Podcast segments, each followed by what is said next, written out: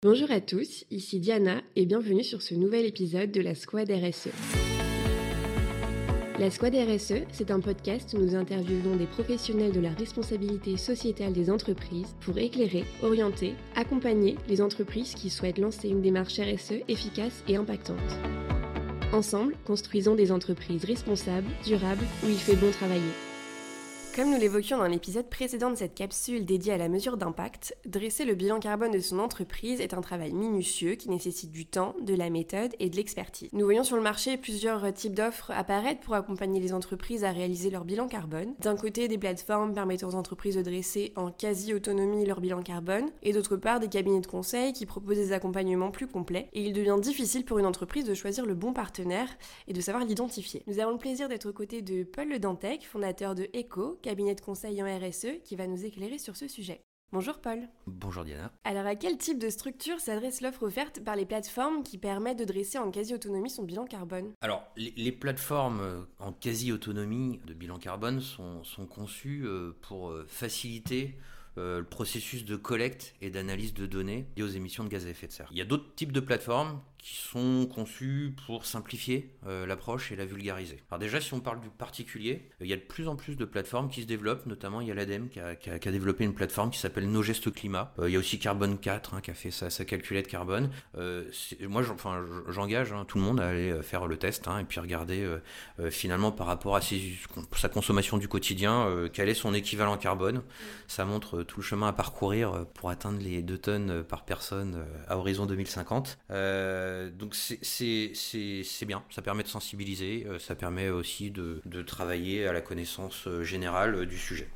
Après, si on parle un peu plus des entreprises, effectivement, il y a plus en plus de plateformes qui se développent, qui peuvent être utilisées en toute autonomie par des entreprises, mais c'est quand même des plateformes qui nécessitent de connaître un peu ce que c'est qu'un bilan carbone et qui, qui imposent de savoir mesurer un, bilan carbone. Euh, c'est pas des c'est pas des, des, des, logiciels qui permettent de travailler en toute autonomie. Il y a un certain nombre d'interprétations à faire. Donc voilà, pour, pour les entreprises qui veulent se lancer sur un bilan carbone avec un outil sans être accompagné, j'encourage à faire le point quand même pour savoir s'il y a des ressources internes euh, qui ont la compétence euh, pour, pouvoir euh, réaliser un, bilan carbone.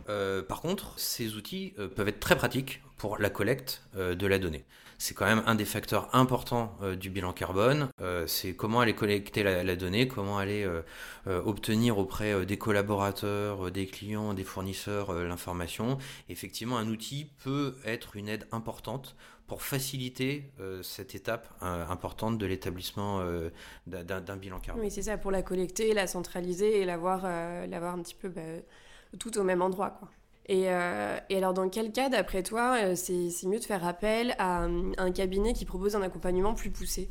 Euh, ben, En fait, on a un répondu à la question d'avant. Si on n'a pas la compétence en interne, c'est nécessaire d'être accompagné. On peut faire des erreurs extrêmement grossières. Il y a beaucoup d'interprétations dans les bilans carbone. Euh, c'est pas euh, aussi facile que 1 plus 1 égale 2. Euh, c'est pas juste on, a nos données qu'on établit empiriquement et puis on a, l'équivalent carbone qui se calcule tout seul par, le calculateur. Il y a un certain nombre d'étapes euh, intermédiaires et notamment faut on en parlait à la capsule d'avant il faut faire l'établissement des flux d'émissions carbonées de l'entreprise il faut aller recueillir la donnée l'interpréter voir quel est le facteur d'incertitude etc donc la première chose c'est si on n'a pas les compétences en interne et qui sont pas des compétences aguerries euh, à la chose, il faut à minima se faire euh, accompagner par un, par un cabinet euh, pour le faire. Autre intérêt de se faire accompagner par un cabinet, c'est qu'il y a une notion de tiers de confiance. On est quand même dans un monde où il y a beaucoup de doutes hein, sur beaucoup de choses. il y a beaucoup d'intérêts économiques, stratégiques à avoir maintenant un bilan carbone optimiste.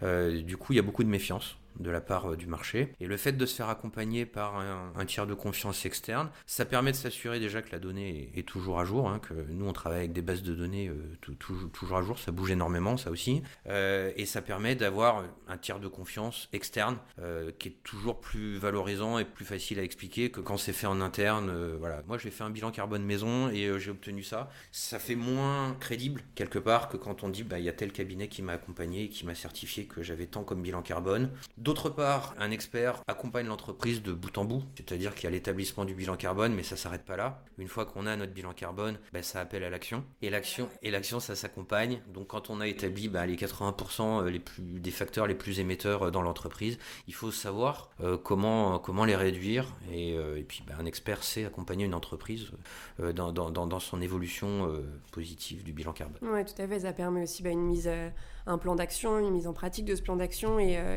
identifier les bons, les bons axes. Donc euh, c'est vrai que c'est c'est intéressant pour cet accompagnement-là. Et, pour toi, ce serait quoi tes conseils pour une entreprise qui souhaite euh, démarrer son bilan carbone, qui veut commencer de zéro justement? Euh, ben, Mon premier conseil, c'est de me plaire. c'est important de se faire accompagner par un expert. Je conseille fortement de se faire accompagner par un expert qui connaît le secteur de l'entreprise. Il y a de plus en plus, alors moi j'en fais partie, moi j'accompagne le secteur des télécoms et du numérique. Euh, il y a une vraie valeur ajoutée à bien connaître le secteur.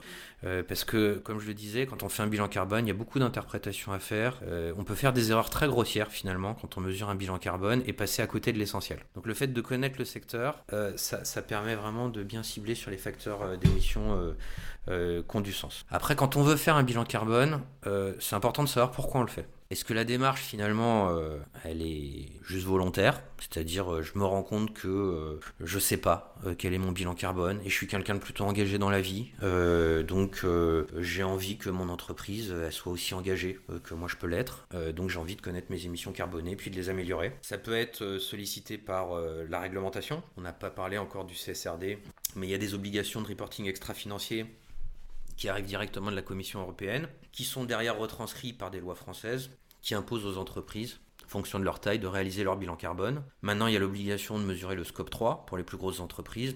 Le scope 3, on en parlait dans une capsule précédente, eh ben, c'est directement les émissions carbonées euh, des clients et des fournisseurs des entreprises.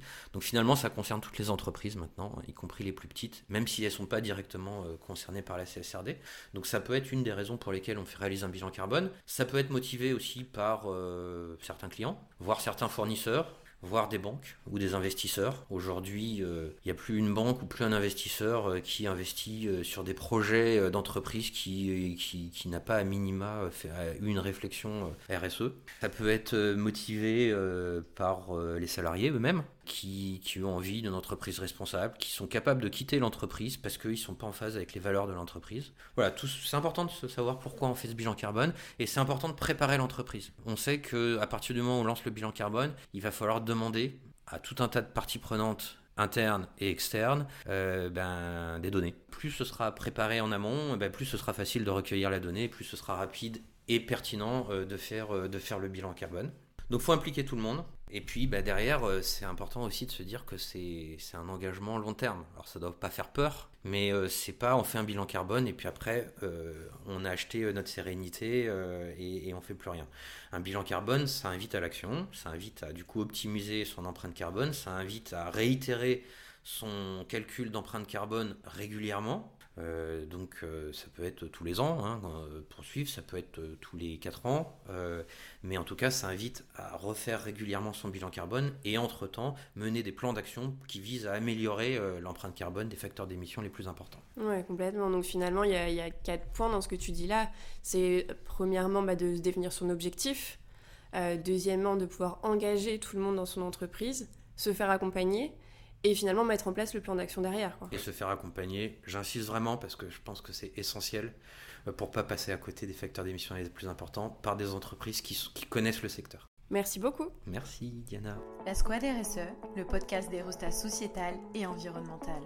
J'espère que vous y voyez maintenant plus clair pour choisir le bon partenaire pour réaliser votre bilan carbone entre plateforme et cabinet de conseil, faites le choix le plus éclairé en fonction du temps et des ressources que vous avez à y consacrer. Nous continuons cette capsule aux côtés de Paul. Maintenant que vous avez votre bilan carbone, nous passons à l'épisode numéro 3 et Paul vous donnera les clés pour construire votre plan d'action visant à améliorer votre impact. Et le dernier épisode portera sur les mesures de demain. Et enfin, si vous souhaitez en savoir un peu plus sur Paul et son expertise, nous vous invitons à écouter son interview d'expert à impact. N'hésitez pas à vous abonner au podcast pour ne rater aucune sortie d'épisode. À très vite.